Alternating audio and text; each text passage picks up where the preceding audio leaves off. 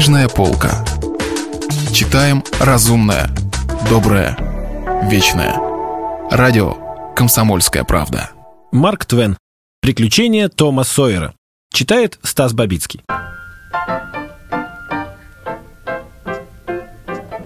После этого Гек по секрету рассказал все, что с ним случилось, Тому, который слышал от валийца только половину.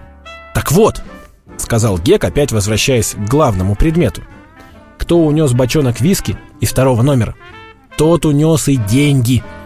Во всяком случае, для нас они пропали, Том». «Гек, эти деньги никогда не бывали в номере втором». «Как так?» И Геккельбери зорко посмотрел в глаза товарищу. «Том, уж не напал ли ты опять на след этих денег?» «Гек, они в пещере!» У Гека загорелись глаза. «Повтори, что ты сказал, Том?» «Деньги в пещере!» «Том, честно индейское!» «Ты это шутишь или взаправду?» «Взаправду, Гек! Такой правды я еще никому не говорил!» «Хочешь пойти туда со мной, помочь мне достать деньги?» «Еще бы не хотеть, только чтобы можно было туда добраться по меткам, а то как бы не заблудиться!» «Гек, нам это никакого труда не будет стоить. Вот здорово. А почему ты думаешь, что деньги? Погоди. Дай только нам добраться до места. Если мы их не найдем, я тебе отдам свой барабан. Я тебе все отдам, что у меня только есть. Отдам, ей-богу. Ну ладно, по рукам. А когда ты думаешь идти? Да хоть сейчас, если хочешь. Сил у тебя хватит? А это далеко от входа? Я уже три дня или четыре на ногах хожу. Понемножку. Только больше одной мили мне не пройти. Куда там? Если идти, как все ходят, то это миль пять. Но я знаю другую дорогу, короче. Там никто не ходит. Гек, я тебя свезу в челноке. Буду сам грести. И туда, и обратно. Тебе даже пальцем шевельнуть не придется. Давай сейчас и поедем. Хорошо? Возьмем хлеба с мясом, трубки, два-три мешка, ну, клубок бечевок там для змея и немножко этих новых штучек, которые называют серными спичками. Знаешь, я не раз пожалел, что их со мной не было. Сразу же после полудня мальчики позаимствовали челнок у одного горожанина, которого не было дома, и отправились в путь.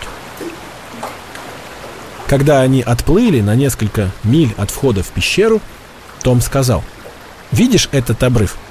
Он везде одинаковый. От входа в пещеру до этого места ни домов, ни лесных складов, и кусты везде одинаковые. А видишь белое пятно? Вон там, где оползень. Вот, это и есть моя примета. Теперь мы пристанем к берегу. Мальчики высадились. Ну, Гек, с того места, где ты стоишь, можно удочкой достать до входа. А попробуй-ка разыскать его. Гек обыскал все кругом, но так и не нашел входа. Том с гордостью вошел в густые кусты сумаха и сказал «Вот он!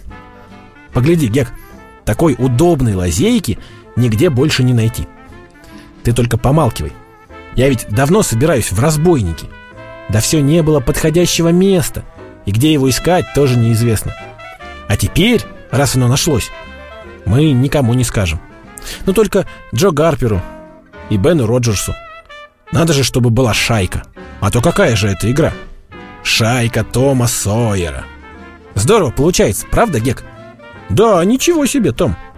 А кого же мы будем грабить? Ну, мало ли кого. Устроим засаду? Так уж всегда делается. И убивать тоже будем.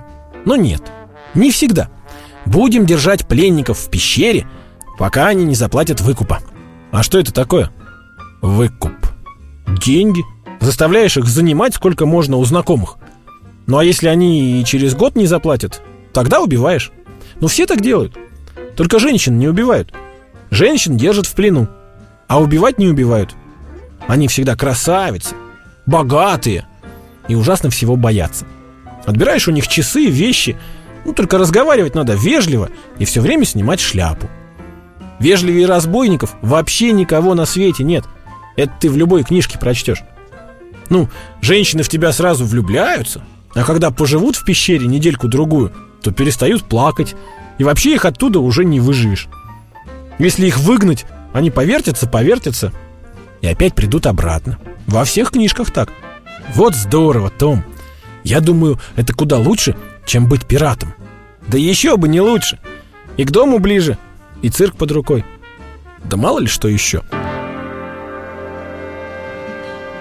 Теперь все было готово, и мальчики полезли в нору. Том полз впереди.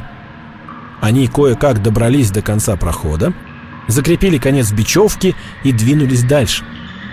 Несколько шагов, и мальчики были уже у источника. Том почувствовал, как его с ног до головы охватила дрожь. Он показал Геку остаток фитиля на комке глины у самой стены и рассказал ему, как они вместе с Бекки следили за вспыхивающим и гаснущим пламенем свечки. Теперь мальчики начали говорить шепотом, потому что тишина и мрак пещеры их угнетали. Они шли все дальше, пока не дошли до второго коридора, а там и до провала. При свечах стало видно, что никакого провала тут нет, а есть глинистый обрыв, футов в 20 или 30 высотой. Том прошептал. «Теперь я тебе покажу одну штуку, Гек». Он поднял повыше свечку и сказал. «Постарайся заглянуть подальше за угол. Видишь? Вон там, на большом камне, копотью от свечки. Так это же крест!» угу. «А где у тебя номер второй? Под крестом, так?» «Как раз тут я и видел индейца Джо со свечой». Гек долго смотрел на таинственный знак, потом сказал дрожащим голосом. «Том, лучше уйдем отсюда». «Как же? А клад? Бросить, что ли?» «Да, бросить. Дух индейца Джо наверняка где-нибудь поблизости». «Нет, не здесь, Гек, вовсе не здесь. Он там, где умер индейец Джо. У входа в пещеру. Миль за пять отсюда. Ничего подобного.